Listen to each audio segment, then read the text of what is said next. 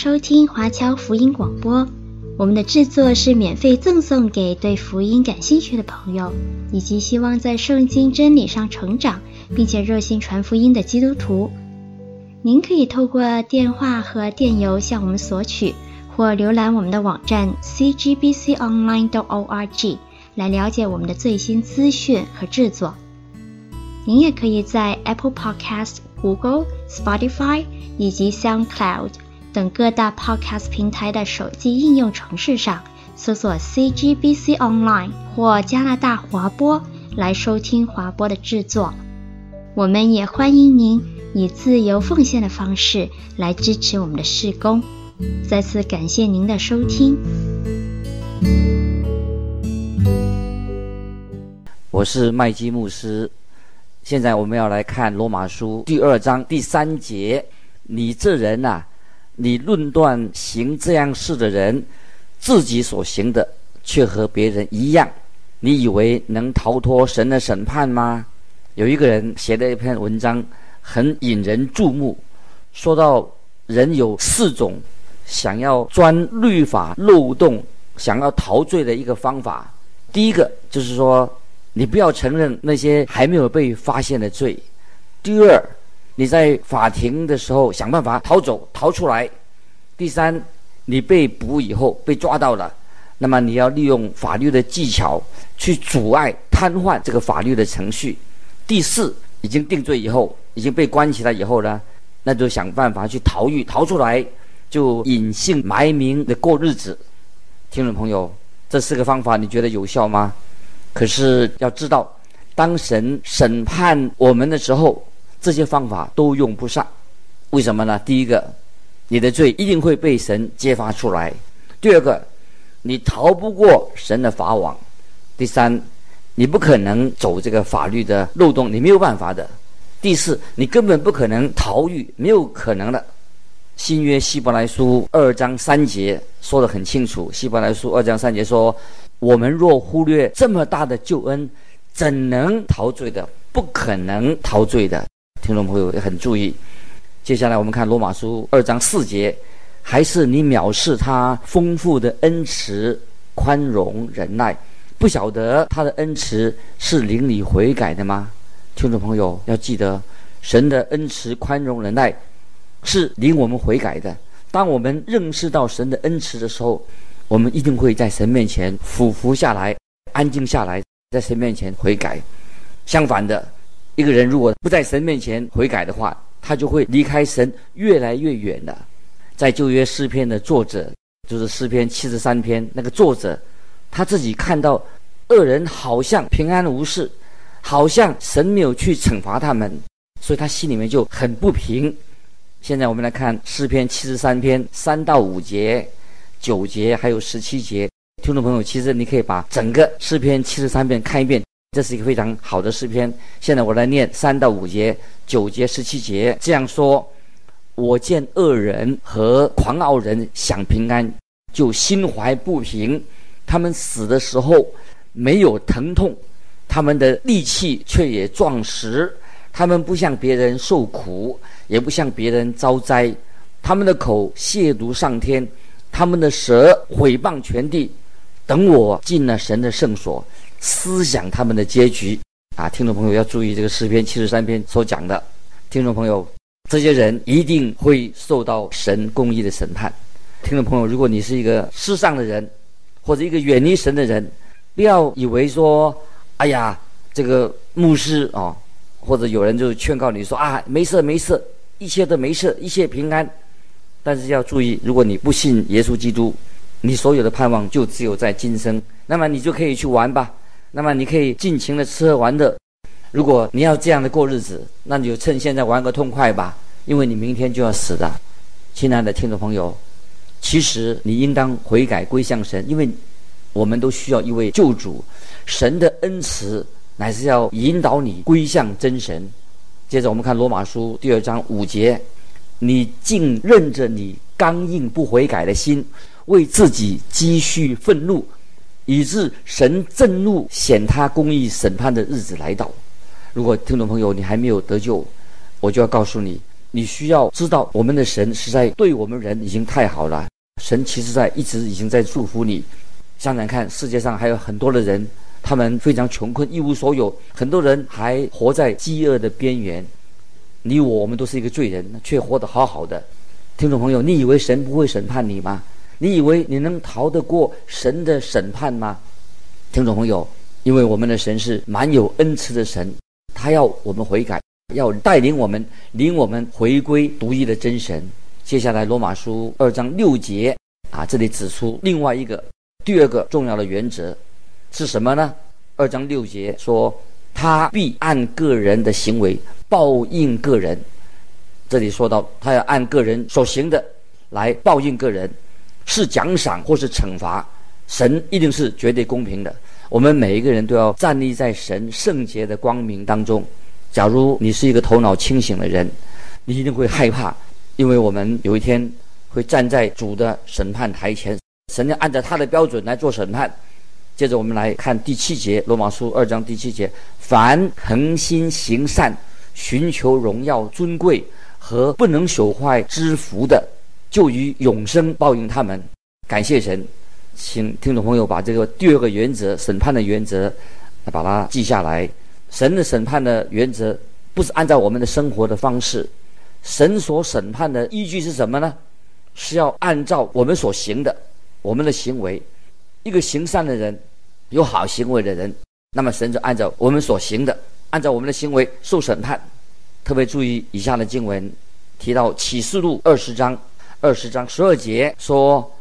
我又看见死了的人，无论大小，都站在宝座前，案卷展开了，并另有一卷展开，就是生命册。死的的人都凭着这些案卷所记载的，照他们所行的受审判。那么今天，如果有人想说靠着他的行为来换得神的永生，其实神他当然可以做。其实神已经早已经。警告我们的，他们所做的人的行为在神面前是没有果效的。那接下来我们看很重要一个经文，就是也是启示录二十二十章十五节。那么这里我们都知道，我们凡是信靠耶稣基督的人，耶稣基督已经把我们的名字列在生命册当中。那么我们知道永生，神赐给我们永信耶稣有永生，是神给。信他的人一个礼物，是一个恩典，不是靠我们的好行为，不是靠我们努力得来的奖赏。记得我们得救是本乎恩，因着信，不是啊神因为我们的好行为，他给我们奖赏，乃是依靠耶稣基督啊，这是一个重要的原则。那么接下来我们看啊神审判的第三个重要的原则，就在罗马书十一节说，因为神不偏待人，这也是旧约。圣经里面的重要的原则，在《生命记》第十章十七节啊，听众朋友可以翻这个圣经，《生命记》第十章十七节说：“因为耶和华你们的神，他是万神之神，万主之主，至大的神，大有能力，大而可畏，不以貌取人，也不受贿赂。啊，神是一个公义的神，大有能力，也是一个公义的神，不接受贿赂。在新约。”时代啊，有一次西门彼得进到外邦人哥尼流他的家里面，讲到彼得到哥尼流的家，那么这记载在《使徒行传》第十章第十章三十四节。那么说到一件事情，三十四节说彼得就开口说：“我真看出神是不偏待人。”那么神不会偏待人，神是不是偏心的神？神不偏心，神没有对任何人特别的宠爱。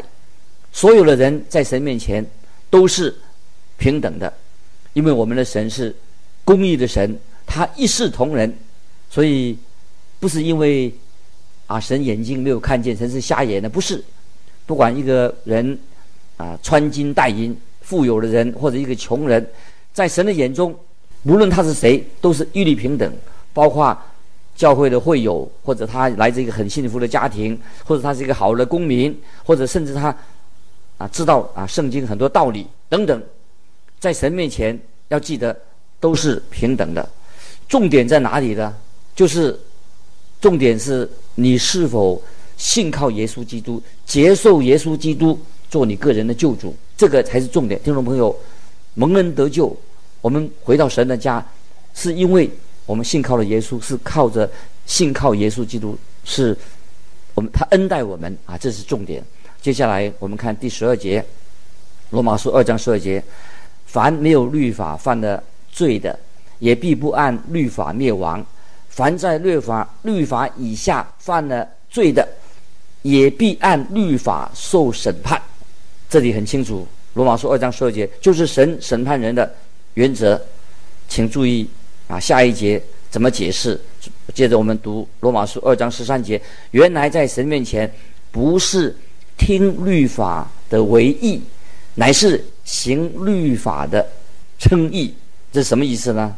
有人问说，那么那些还没有信主的人、不信主的人，或者那些异教徒，因为他们从来没有听过耶稣基督的福音，他们也所以他们也没有接受耶稣基督，难道他们就沉沦了？他们失丧了吗？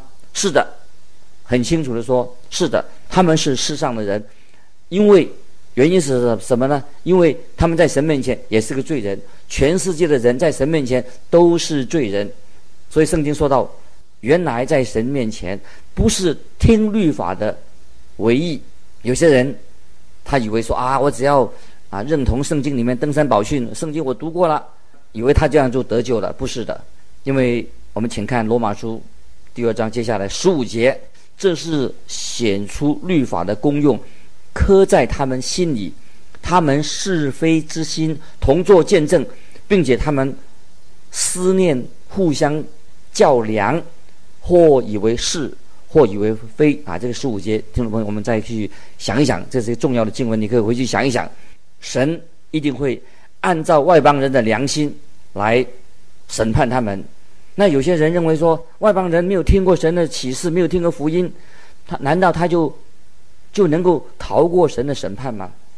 事实上，其实全世界所有的人，包括基督徒，也没有真正所谓按良心来做事情。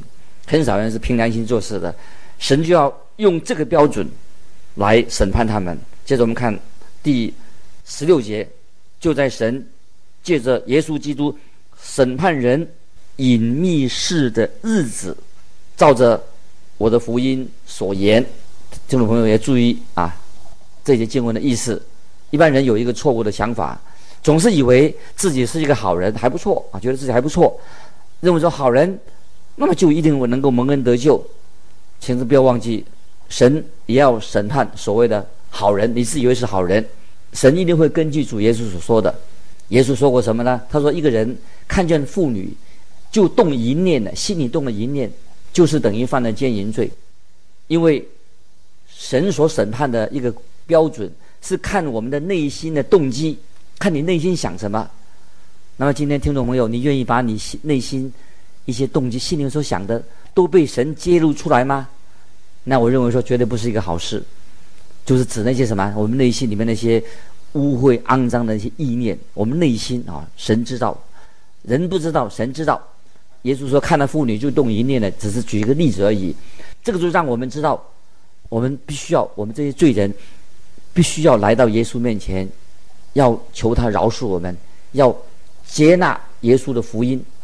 要求他的救赎，因为神也要审判所谓的宗教有人士，特别是神也要审判犹太人，已经审判了他们了，因为他们是神所啊拣选，是神的特别的选民。接下来我们看十七十八节，罗马书二章十七十八节，你称为犹太人，又依靠律法，且指着神夸口，既从律法中受了教训，就晓得神的旨意。也能分辨是非，啊，这句话分辨是非也可以做这样的翻译：喜好、喜爱那美好的事啊，分辨是非可以说翻译成也喜好那美好的事。听众朋友，我们人其实并不能靠近依靠宗教来得救，信哪个教啊？信某某宗教，不能够依靠宗教得救，因为这样你你会觉得很骄傲，就自己很骄傲、很自满的。其实。心里面得到神亮光啊，有亮光，有了亮光怎么样？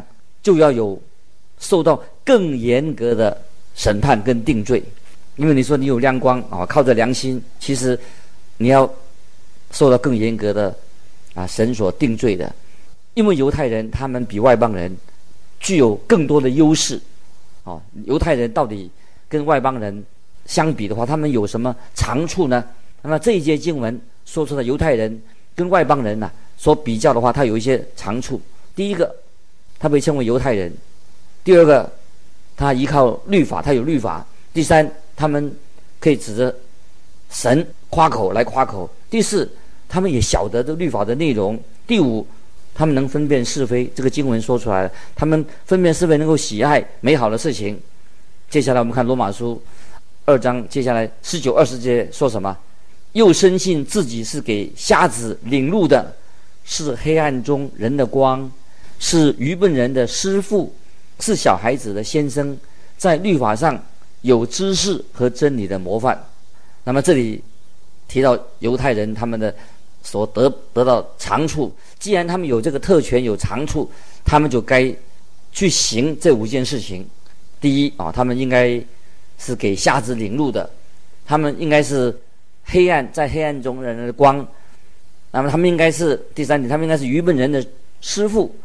第四，他们应该是小孩子的先生。第五，在律法上有知识和真理的模范，他们要去写做出来。接下来保罗就问问他们啊，听众朋友特别注意这个罗马书第二章二十一、二十二节这两节的经文，这样说：你既是教导别人，还不教导自己吗？你讲说人不可偷窃，自己还偷窃吗？你说人不可奸淫，自己还奸淫吗？你厌恶偶像。你自己还偷窃庙中之物吗？在这里，保罗提出三项一般人所犯的罪啊，我们来想想，第一个就是我们大部分人都是不不守道德，是一个不道德的罪。第二个啊，我们是心里有这种邪淫啊，淫荡的心，那就是人都是不仁不义的。第三点说到拜人，就是喜欢拜偶像。那么经文圣经说了说。你还不教导自己吗？你照照镜子啊！你应该教导教导自己，意思就是说，你常常去教导别人。那么你有做到吗？今天我们做老师的、做牧师的、做传道、做基基督徒的，我们教导别人，你自己有做到吗？今天我们大多数的人啊，大概包括也许听说我也在内啊，我们说了很多，做了其确实很少。所以圣经也告诉我们说啊，叫人不要偷窃，你自己还偷窃。庙中之物吗？当犹太人后来因为他们犯罪被掳到巴比伦去以后，当然圣殿被毁了，圣幕也被掳去了。从此以后，他们虽然犹太人再也不敢拜偶像了，可是犹太人却学会了在异教徒的庙里面学了异教徒在庙里面做生意的手法。犹太人很会做生意，也学了做买卖的手法。那么现今天有些基督徒，他们做生意的时候，做买卖的时候。的手法怎么样？不晓得是不是很正当？我肯定有些基督徒他们做生意的手法，肯定在教会里面会被定罪的，不敢在教会里面公开淫荡色情的罪。第三，这是拜偶像的罪。那么第一章罗马书第一章也已经提过了，拜偶像的罪是犹太人所犯的最可怕、最大的一个罪，没有什么罪比这个拜偶像更严重了。但是我说，我们今天基督徒是否也犯了？啊，这样的罪啊，羞辱了耶稣基督啊！我们常常羞辱我们的主耶稣，这个也是一个很重大的罪，跟犹太人一样。接下来，保罗要提出一件非常非常啊重要的事情啊，请听众朋友特别注意。现在我们看二十五节，二章二十五节：你若是行律法的，割礼固然与你有益；若是犯律法的，你的割礼就算不得割礼。割礼是什么呢？就是摩西。律法里面的，要犹太人所遵行的一个一个标记，但是它只是一个标，单单是一个标记而已嘛，就是守个守个割礼嘛。其实这个割礼的仪式本身，并没有什么特别的功效，因为割礼为什么要受割礼的？犹太人受割礼是要修律法，那么可是现在，他们说受了割礼却是违背了律法，他们却是违背了律法，那么就使得这些。原来这个割礼是意思是好的，使割礼受到蒙羞，割礼就蒙羞了。那本来是割礼是一个神圣的啊礼节、礼仪，却变成亵渎神的啊，变成亵渎神的。本来是一个神圣的礼仪，现在变成，因为他们受了割礼，变成这割礼是亵渎神的。这个也可以应用在今天我们啊教会的圣礼当中啊，比如说洗礼，洗礼本是教会的一个很重要的圣礼之一。那如果把洗礼只当成一个外表的行为，而且人的内心并没有改变，如果洗礼的人根本就没有蒙恩得救，也没有行为上没有好见证，而且成为别人的笑柄，所以，那么这个洗礼原来是表示一个人已经信了，所以他就接受洗礼，但是他却没有好行为。那么没有好见证，那不是给那些不信主人作为看笑话的吗？所以教会的这会友制度也是一样，有些教会的会友弟兄姊妹的行为成为外邦人、外教外人的一个笑柄，这是我们每一个人都要基督徒要反省的。接着我们请啊看保罗继续怎么说，我们看二十六节，罗马书二章二十六节，所以那未受割礼的，若遵守律法的条例。他虽然未受割礼，岂不算是有割礼吗？那么这个在这里，我要把我刚才我们读过的经文，我们要做一个比方。啊，我我妻子，我跟我妻子结婚的时候，做个比喻说，我妻子把她我们结婚的结婚戒指掉了，结婚戒指掉了，并不表示她就变成会变成失去了她结婚的身份，不是会变成戒指掉了，并不是哦，她就没有结婚了。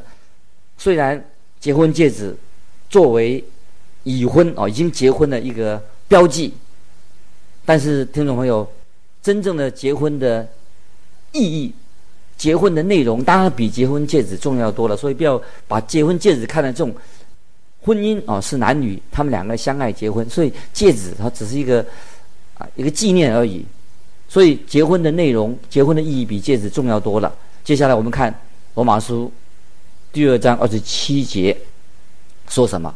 二十七节，而且那本来未受割礼的，若能全守律法，岂不是要审判你这有遗文和割礼、竟犯律法的人吗？好，我把经文再读一遍。而且那本来未受割礼的，若能全守律法，岂不是要审判你这有遗文和割礼、竟犯律法的人吗？那么接下来我要再用啊结婚戒指做一个比方。那么有一个人他结婚戒指啊，当时结婚戒指代表象征着是一个神圣的事情。那么结婚戒指是神圣的。那么人对婚姻却不忠啊，不忠心，这个人不忠心，哦有外遇。那么结婚戒指戴了个结婚戒指就变成什么？戴戴成一个羞辱了。我要举个例子说，有一位教会里面的人。